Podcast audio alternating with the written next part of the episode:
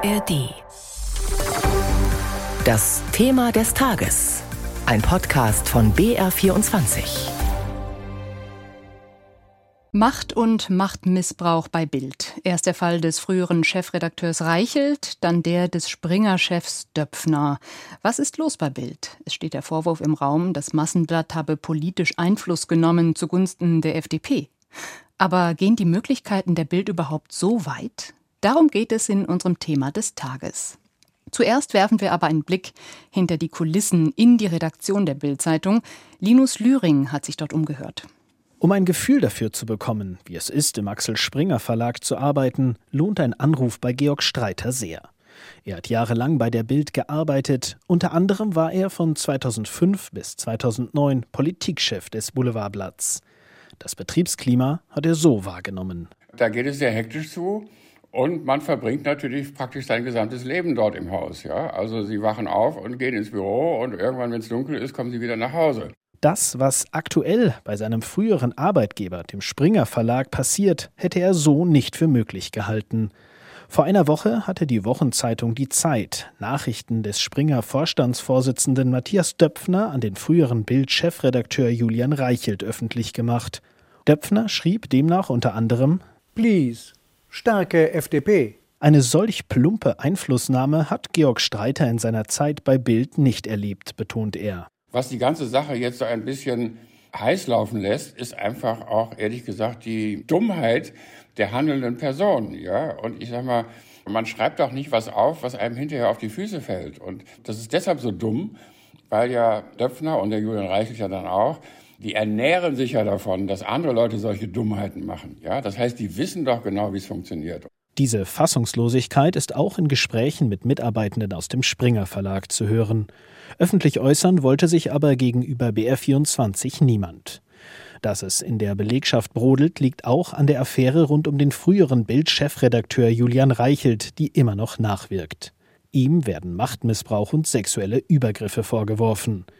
Viele vermuten, dass Reichelt die Nachrichten von Matthias Döpfner weitergegeben hat. Döpfner hat sich inzwischen in einem schriftlichen Statement öffentlich entschuldigt für seine Aussagen und sich gleichzeitig verteidigt. Ich weiß nicht, wie es Ihnen geht. Mir gelingt es nicht immer, private Nachrichten im korrekten Ton zu schreiben. Einige Zeilen als Entschuldigung für abfällige Äußerungen gegenüber Menschen in Ostdeutschland. Vielen Springer-Mitarbeitern ist das zu dünn. Die aktuelle Situation ist dabei allerdings nicht nur für den Springer Vorstandsvorsitzenden problematisch. Auch der gesamte Verlag könnte Schaden nehmen, analysiert Annika Seel, Professorin für Journalistik an der Uni Eichstätt-Ingolstadt. Der Fall ist jetzt für den Springer Verlag auch deshalb besonders heikel, weil sich der Verlag ja immer dessen rühmt, ähm, unabhängig zu sein, neutral zu sein und eher anderen Medien vorwirft, äh, da ähm, Fehlleistungen und ähm, Grenzüberschreitungen äh, zu vollziehen, sich selbst da aber ausnimmt und jetzt dadurch natürlich äh, sehr in der Enge ist. Der Springer Verlag wollte sich auf Anfrage nicht äußern. Nicht unbedingt für eine transparente Aufarbeitung spricht eine interne Mail der neuen Bild-Chefredakteurin Marion Horn, aus der die Süddeutsche Zeitung zitiert. Darin soll sie unter anderem dieses Motto ausgegeben haben. Schottendicht und arbeiten. Unfug abschneiden. Spaß haben. Auch Frank Überall, Vorsitzender des Deutschen Journalistenverbands, sieht das, was beim Axel Springer Verlag aktuell passiert, mit großer Sorge.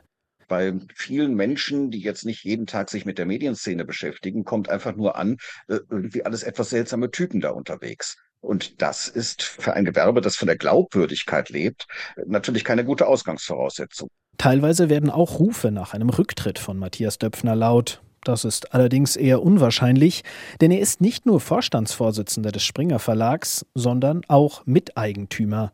Unter den Anteilseignern verfügt Matthias Döpfner über mehr als 40 Prozent der Stimmrechte. Und vom Fall Döpfner und der internen Sicht weiten wir den Blick nach außen. Warum ist es wichtig, was in der Bild-Zeitung passiert? Wie viel Macht hat das Blatt überhaupt?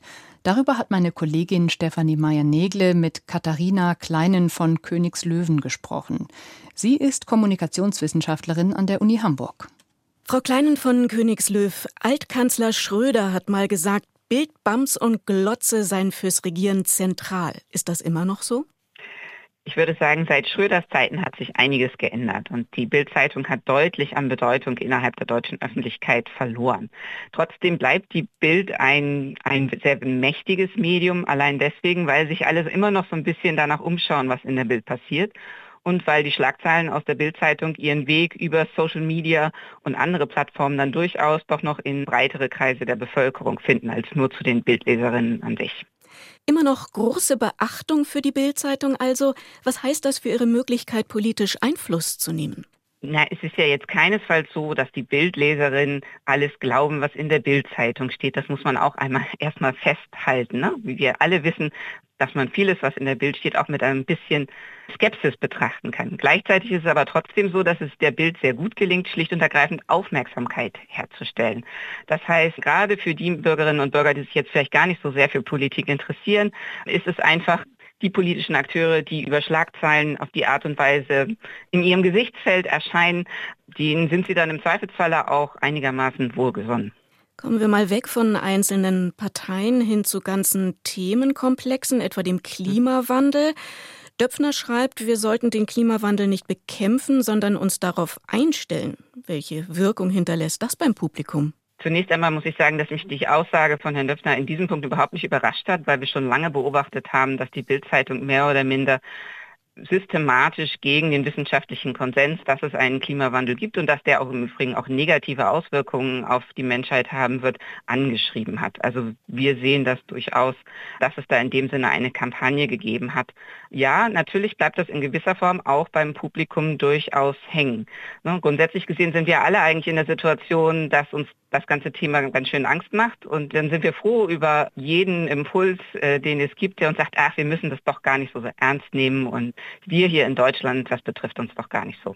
Angstmacher, das war auch das Thema Corona. Schutzmaßnahmen wurden in der Bild als Willkür, Corona-Irrsinn oder Regelhorror diskreditiert. Wird es da nicht gefährlich? Auf jeden Fall. Also man merkt einfach derzeit, dass die Bildzeitung sehr zu kämpfen hat. Sie verliert Leserinnen und Leser seit Jahren in sehr massivem Ausmaß und das wird auch nicht durch digitale Abonnements Bild Plus in irgendeiner Form kompensiert. Das heißt, in dem Kampf um mehr Leserschaft die Bildzeitung durchaus in meiner Sicht sich auf ein paar Themen draufgesetzt, über die sie richtig unverantwortlich berichtet haben. Und eines von diesen Themen sind auf jeden Fall die Corona-Maßnahmen. Da haben sie versucht, eine Stimmung in der Bevölkerung aufzugreifen und darüber mehr Zeitungen zu verkaufen und sind bewusst das Risiko eingegangen, dass sie damit ähm, die Corona-Maßnahmen untergraben und letztendlich auch Menschenleben gefährden. Bild kassiert regelmäßig Rügen des Presserats wegen unfairer Berichterstattung. Beim Presserat hat Bild einen schlechten Ruf. Warum schadet das dem Blatt und seinen Ablegern nicht? Naja, weil das Publikum der Bildzeitung ja gar nicht die Erwartung hat, dass die Bildzeitung korrekt oder fair berichtet. Insofern, ähm, wenn die Bildzeitung dann vom Presserat gerügt wird und entsprechende Korrekturen veröffentlichen muss, dann ist es jetzt nicht etwas, was in dem Sinne ihrem Ansehen bei der eigenen Leserschaft schadet. Also wir sind daran gewöhnt, dass die Bildzeitung regelmäßig Grenzen austestet und Grenzen auch überschreitet von dem, wie wir eigentlich möchten, dass wir miteinander umgehen in unserer Gesellschaft. Trotzdem wird, wird die Bildzeitung weiter gekauft, weil die Leute sich eben darüber amüsieren oder gerade auch diesen Nervenkitzel oder dieses Grenzverletzende interessant finden. Einschätzungen der Professorin Katharina Kleinen von Königslöw von der Uni Hamburg.